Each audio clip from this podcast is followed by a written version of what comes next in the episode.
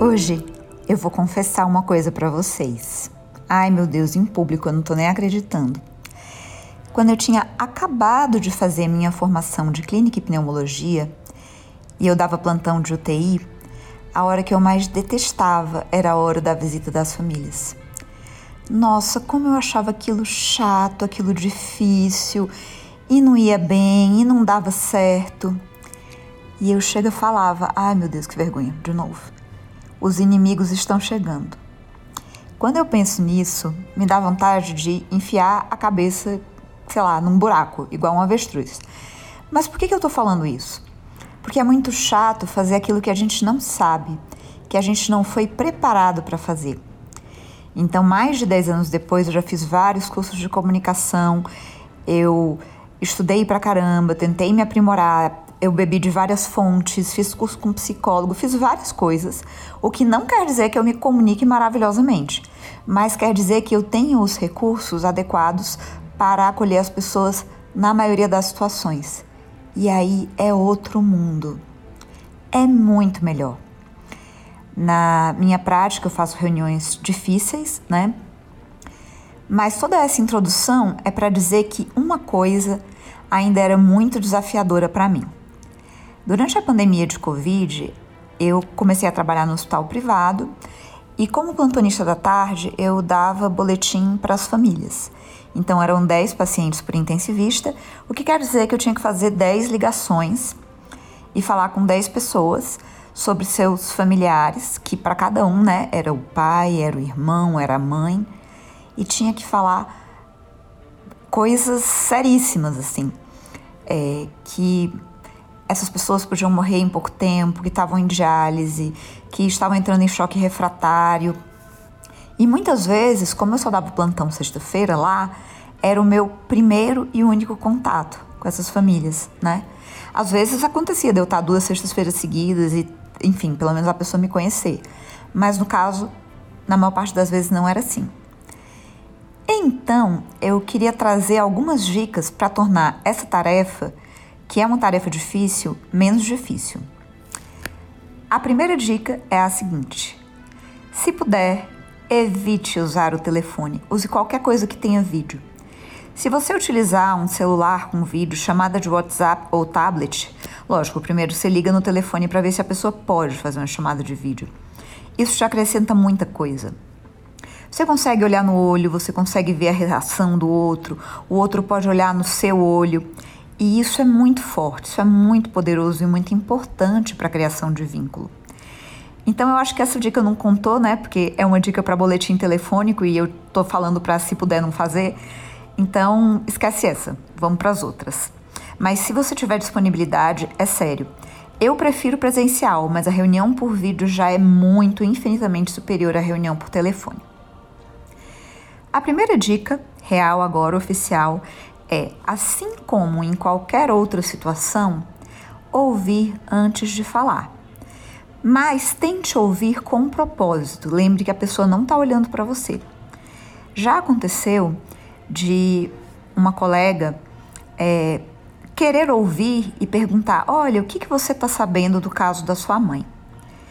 E aí a pessoa responder: Como assim? Eu estou sabendo tudo. Você é burra? Eu imagino que essa pessoa estivesse estressada. Era um homem, imagino que haja um componente de sexismo, porque eu não consigo visualizar eu nunca vi acontecer alguém chamando o médico homem de burro, mas independentemente de qualquer coisa, às vezes a pessoa se sente desrespeitada porque parece que você está questionando o entendimento ou o interesse dela. Então, pelo telefone, a gente tem que ser mais delicada ainda, porque a gente não tá, ninguém está olhando para o nosso rosto, né? Então a gente pode perguntar: Olá, meu nome é Sabrina, eu sou médica intensivista, estou cuidando da dona Laura. Como é a primeira vez que a gente está conversando, você poderia me falar o que foi que o médico que conversou com ontem te disse, o que está te preocupando, para que eu não repita coisas que você já sabe e possa partir a partir daí? Ou qualquer coisa do tipo. Então, o que o médico te contou, o que está te preocupando, o que já foi falado até o momento, porque aí você tira dele o ônus do entendimento, volta para o médico, né? Para outra pessoa. Então eu, eu acho que isso foi útil. Assim, depois que eu incorporei, eu achei que foi que ajudou. A segunda coisa é que saber que mesmo à distância, a gente precisa acolher a emoção. E aí isso fica meio difícil, porque às vezes a pessoa se cala e você não sabe. É, então, às vezes as pausas são necessárias, especialmente se você deu uma notícia impactante. Então, acho que vale a pena ir devagarinho. Então, no exemplo da dona Laura, por exemplo. Ontem, quando o médico conversou com você, a dona Laura estava respirando, usando um catéter no nariz, né? Um catéter de alta tecnologia que dá muito oxigênio. Só que ontem, durante a tarde, ela começou a ficar muito cansada. E mesmo a gente fazendo fisioterapia, botando uma máscara no rosto, isso não estava ajudando. Então, infelizmente, para manter a vida da dona Laura, a gente teve que entubá-la e colocá-la no respirador, para que o respirador ajudasse o pulmão dela, que está muito doente. Se depois de ouvir uma notícia dessa a pessoa se emociona, ou, enfim, começa a falar alguma coisa, não adianta você prosseguir, não adianta você prosseguir no boletim. Você ouve, escutativa, deve ser muito difícil ouvir isso, uma pausa e espera até as coisas ficarem mais tranquilas. Se a pessoa ficar em silêncio, você pode inclusive dizer: Eu tô aqui. Quando você estiver pronto, eu posso continuar, mas eu tô aqui, né? E aí você continua passo a passo, sempre acolhendo a emoção e sabendo que não adianta dar uma informação técnica ou complexa no momento que a pessoa está muito emocionada. Espera e vai até onde dá para ir. A última dica, e ela é super importante, é que assim, quando você está dando o boletim, você não está passando plantão. Então, por exemplo, agora vamos dar o exemplo, tá? Digamos que eu recebi uma paciente com uma hemorragia subaracnoide e o nosso medo é que ela esteja evoluindo para a morte encefálica. Quando você vai conversar sobre isso, você vai falar sobre um sangramento, um sangramento na cabeça que afeta o cérebro, que o cérebro fica inchado. Mas não adianta muito você falar como você falaria com um colega. Então, da parte respiratória, o pulmão dela tá bem, é, da creatinina tá normal, porque isso tira o foco do problema principal. O problema está no cérebro, não está no resto. Ah, se o pulmão, mas o pulmão está ótimo, né? Isso faz com que às vezes as pessoas se apeguem a coisas que não são essenciais. Então você não precisa e você não deve, na verdade, falar do que está normal do que não é importante, a não ser que isso seja perguntado. Às vezes perguntar, ah, e o resto? Não, os outros órgãos estão direitinho. Ou então, ah, e o rim melhorou quando um colega falou, por exemplo.